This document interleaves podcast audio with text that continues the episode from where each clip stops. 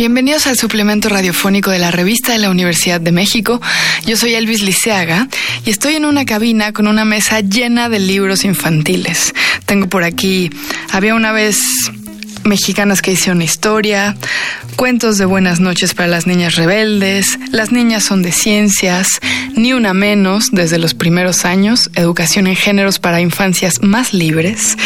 Tengo también zapatos cambiados, tengo el libro rojo de las niñas, tengo por acá qué hacen los niños, qué hacen las niñas, y tengo uno que se me antoja mucho a pesar de que yo no soy infante, que se llama Kids Artist, niños artistas. ¿Cómo fue la infancia de los que ahora son leyendas, leyendas creativas, como Giorgio O'Keeffe, Andy Warhol, Pablo Picasso, Leonardo da Vinci.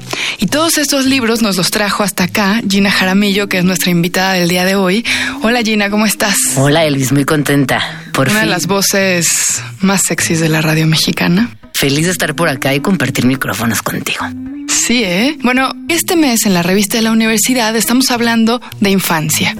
Entonces hemos hablado de derechos de los niños, hemos hablado también de cómo las instituciones discriminan a los niños y hemos hablado también de cómo los niños aprenden esos modelos de discriminación y los replican en sus vidas cotidianas, en el espacio público. Hemos hablado también de ópera para los niños y ahora estamos aquí para hablar de literatura infantil. Cuéntame un poquito cómo te interesaste tanto por la literatura infantil. Tú eres una escritora de literatura infantil. El año pasado publicaste El sueño de Andrés, un libro al que le fue muy bien.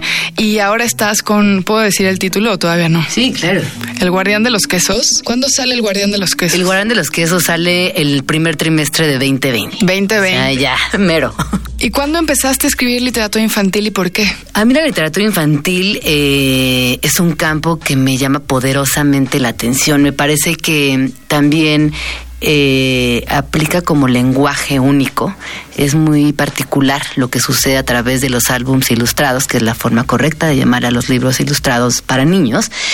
Y también es, un, es una población que muchas veces eh, dejamos fuera de los grandes festivales o de las grandes conversaciones de literatura, cuando son ellos los futuros lectores y escritores de, de, pues de nuestro país y del mundo entero.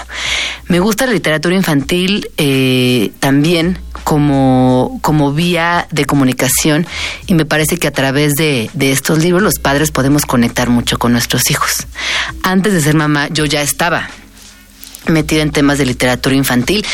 Creo que desde, esto viene de, de mi lado de historiadora del arte, eh, poder entender los álbums como libros de autor, uh -huh. porque para mí cada álbum ilustrado finalmente es eso, y todo lo que de ahí se desprende. Eh, una vez que fui mamá, por supuesto que, que empezó a, hacer más obvia esta, esta conexión. Y después vino Orion Kids, que es un proyecto del cual yo formo parte, que es una librería dedicada a primeras infancias. Las primeras infancias, eh, dígase de 1 a 7 años, que es cuando todavía no leen, o que leen, pero todavía les cuestan, eh, les cuesta trabajo algunas partes de la historia. ¿Y qué pasa en esos años? Pues necesitan que alguien los acompañe en la lectura. Que mamá les lea un cuento, que papá les explique una palabra, que la abuelita les, les, les transmita oralmente y verbalmente historias de hace muchos años. Y los niños es ahí cuando conectan con la literatura. No importa que no lean, es importantísimo que tengan contacto con los libros y que sepan que los pueden manejar, que pueden inventar sus propias historias, que pueden hacer propios los personajes. Y entonces, bueno, pues de ahí, de ahí mi interés. Además de que en la literatura infantil las historias son de verdad mucho más divertidas que las de la literatura para adultos o la juvenil. Son disparatadas, se dan licencias que nosotros los adultos nunca nos daríamos, son sumamente inteligentes, son además muy chistosas, ¿no? Está la parte visual, ¿no? Que siempre están acompañados de artistas que normalmente, pues, en la adultez hemos perdido quizá esa apreciación porque los libros que leemos ya no tienen ningún tipo de dibujitos.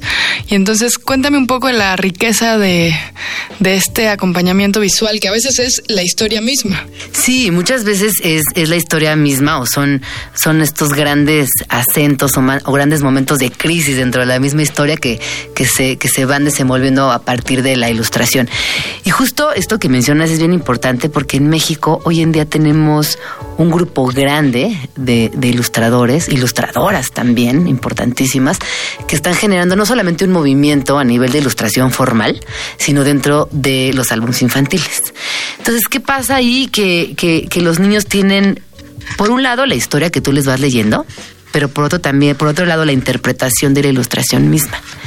Y ahí son dos lecturas completamente distintas, igual de ricas.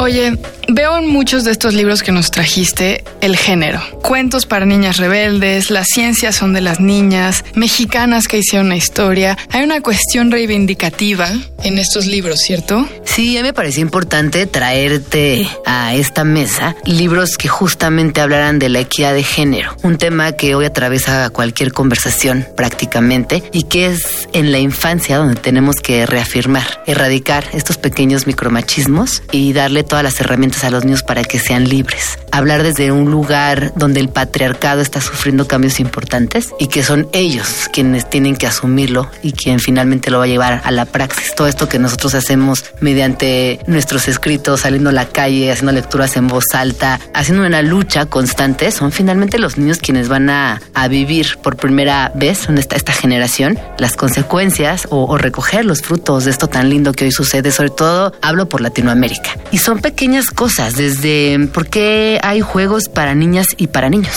por qué siempre se ha dicho que pegar como niña está mal, o por qué las niñas son las que juegan a la cocinita y a planchar y, y tienen este rol doméstico desde que tienen tres años, que juegan a que son mamás. Entonces, este tipo de cosas que son pequeños detalles hay que irlos modificando para que también ellos crezcan desde las infancias primarias con la equidad de género instaurada y entonces sean adultos igualitarios. Este libro que a mí me gusta muchísimo y que lo re recomiendo ampliamente se llama Ni una menos, como el, el hashtag global, bueno, en, en, en toda Latinoamérica, desde los primeros años, educación en géneros para infancias más libres. Y aquí se habla desde esto, desde patriarcado, machismo, infancias trans, el juego como control social o espacio de libertad. También aborda temas como ser mujer o varón, estereotipos de género, sexo y sexualidad, que me parece que es muy importante.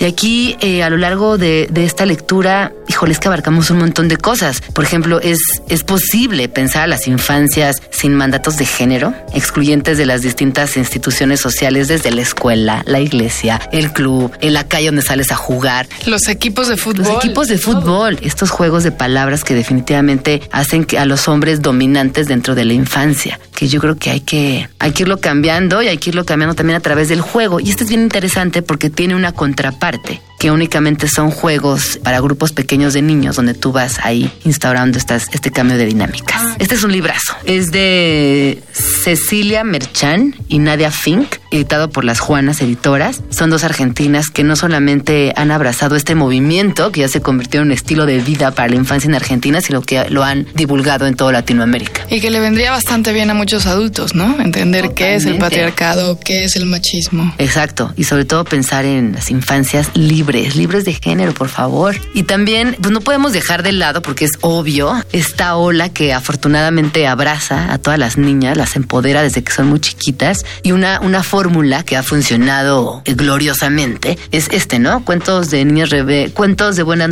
niñas rebeldes 1 y 2, que bueno, me imagino que todos los que nos están escuchando saben visto este fenómeno. Sí. No, y fue un fenómeno. Este, yo creo que después de Harry Potter yo no había visto a tanta gente leyendo el mismo libro en la calle. Esta es una traducción, ¿verdad? Es una traducción, sí. Originalmente está en italiano y hoy está traducido a, a 50 idiomas o más. Sí, no, esto es de las primeras cosas que ves en las mesas de novedades de cualquier librería. Y, el, y en las mesitas de noche de las niñas y en las conversaciones de padres de familia. Y me parece que en lo que se ha convertido en este desdoblamiento literario que hoy, pues sí, es una tendencia, está bueno. Está bueno subirse a esta ola, está bueno leer acerca de mujeres que han cambiado la historia. Este de Pedro Fernández habla de mexicanas que hicieron historia que, que ahorita decíamos fuera del aire, hoy hay muchas que... Se sorprenderían sí, de cuántos ¿no? nombres ahí no conocemos. Porque claro, conoces a, a, la Malinche, pero a lo mejor a la Delita, pero está por ejemplo Amalia González Caballero, está por ahí Alondra de la Parra, que pues también la conocemos. Lidia Cacho. Lidia Cacho, Rosario Vara sí, de la Piedra. Actual. Está bastante actual. Oye, tenemos por acá un libro que se llama Zapatos Cambiados, que es sobre precisamente el cambio de género. Sí, este libro, al igual que uno que se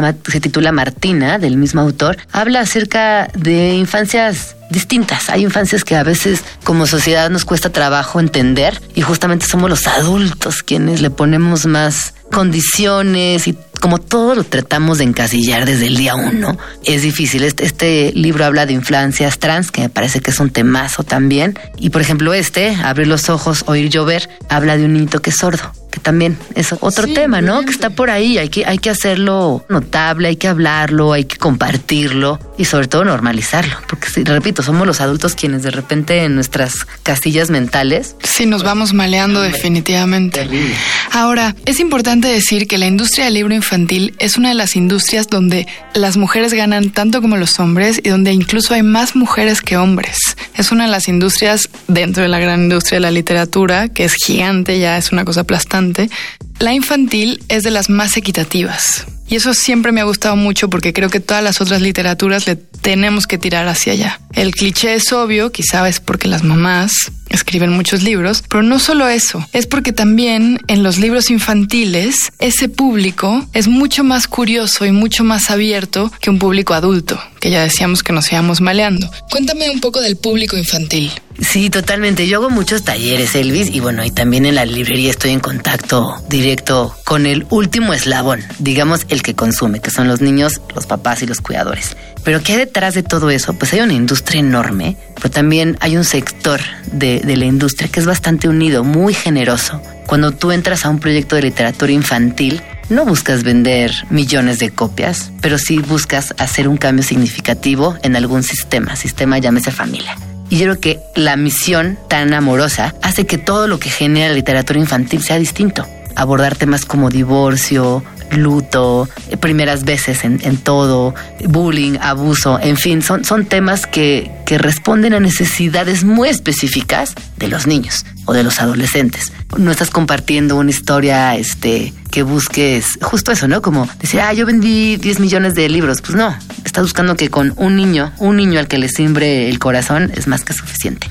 Es también eh, un negocio que, que mueve mucho dinero, por supuesto, Hablábamos hace rato de Harry Potter y todos estos que, digo, son aplastantes y han hecho cambios significativos también en la manera de, percibir la literatura infantil. Y hoy en México me parece que estamos llegando a un buen lugar, donde la literatura infantil se toma en cuenta, se lee, se consume. Tiene sus propias ferias. Tiene sus propias ferias y en las escuelas también cada vez hay más oportunidad de estar presentes. Claro, se están abriendo los espacios más básicos que antes estaban cerrados. Exacto. Y luego hay otra cosa que los papás a veces híjole, es que los libros infantiles son caros. ¿Son caros? Son caros, claro, porque un álbum ilustrado, pues tiene mucho trabajo, casi siempre son de pasta dura, aunque encontramos otras versiones de Están hechos para la guerra, ¿no? Están hechos para la guerra, exacto. Pero yo nunca, nunca pienso en los libros como algo que, que no valga la pena. Siempre son una gran inversión. O sea, tú cuando tus hijos crezcan te los vas a quedar todos. Así, hasta que me muera ya se los repartan, pero sí, todos. De hecho, mis libros infantiles los tengo en un librero especial donde no les del sol nunca, porque los otros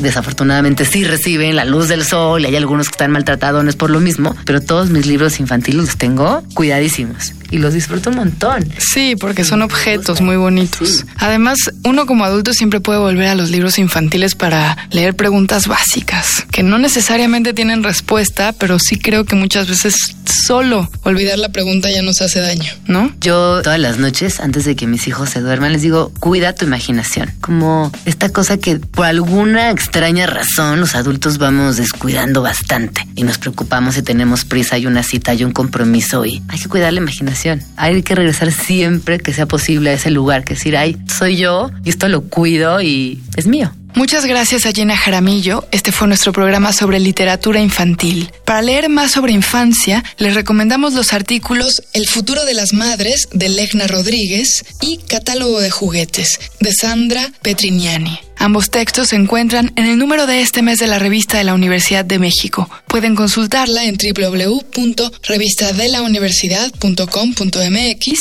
y escríbanos sobre este programa a shubidubi. En redes somos arroba revista-unam. Gracias a Yael Vais, a Miguel Alvarado. Yo soy Elvis Liceaga. Hasta pronto. Este programa es una coproducción de la revista de la Universidad de México y Radio UNAM.